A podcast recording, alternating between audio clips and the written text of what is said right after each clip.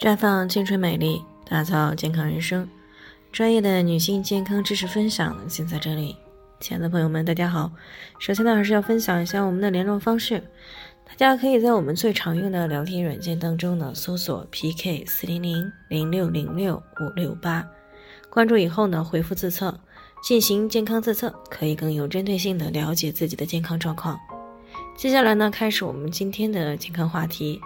都有肌瘤，为什么别人怀孕了，自己却没有？听众万女士呢，昨天过来咨询呢，说自己今年三十三岁了，二婚呢也一年多了，婚后呢就开始备孕了，那到现在呢也都没有怀上。于是呢，在上个周末呢就去做了检查，那老公呢这个各方面都还算可以，自己呢也只是有两个子宫肌瘤，但是呢医生说是肌瘤影响到了怀孕，让手术以后呢再来备孕。可是她的同事呢，都三十七岁了，也有子宫肌瘤，那到现在呢，都已经怀孕五个多月了，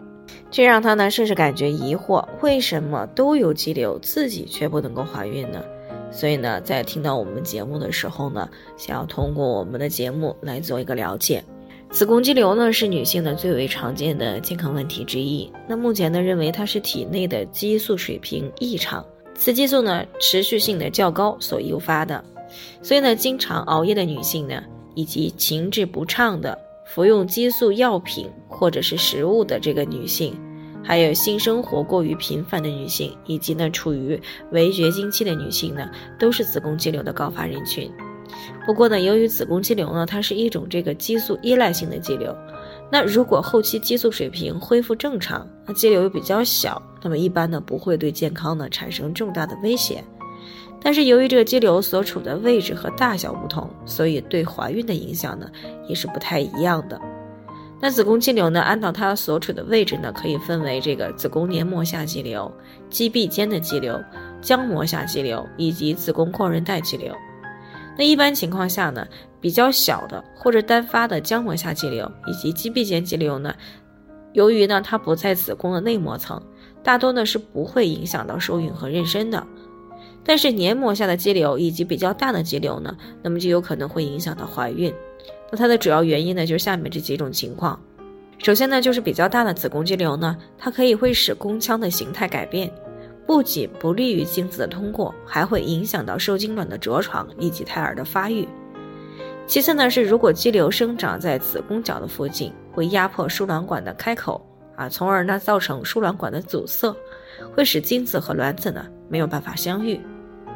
而这个长在阔韧带里边的肌瘤呢，一方面呢可以使依附于这个表面的输卵管呢拉长扭曲，挤压到管腔，从而呢影响到输卵管的通畅；另一方面呢，还可能会导致卵巢的变位，啊，使卵巢呢和输卵管之间的距离增宽，进而呢也就妨碍了输卵管散端的一个使卵作用。另外呢，生长在子宫颈部比较大的肌瘤呢，会压迫到宫颈管。啊，也从而呢，也就阻碍了通道，或者是改变了子宫颈口的一个朝向，那么使之呢远离后穹隆部的一个精液池啊，不利于精子呢进入到宫颈口。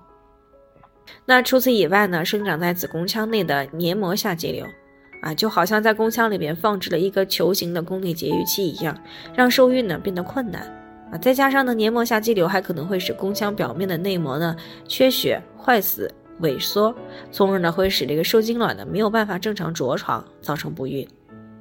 那不仅如此呢，子宫肌瘤还可以使子宫收缩的频率、幅度以及持续的时间呢高于正常的基线，从而呢也就干扰了受精卵的着床，或者是导致着床以后呢发生流产。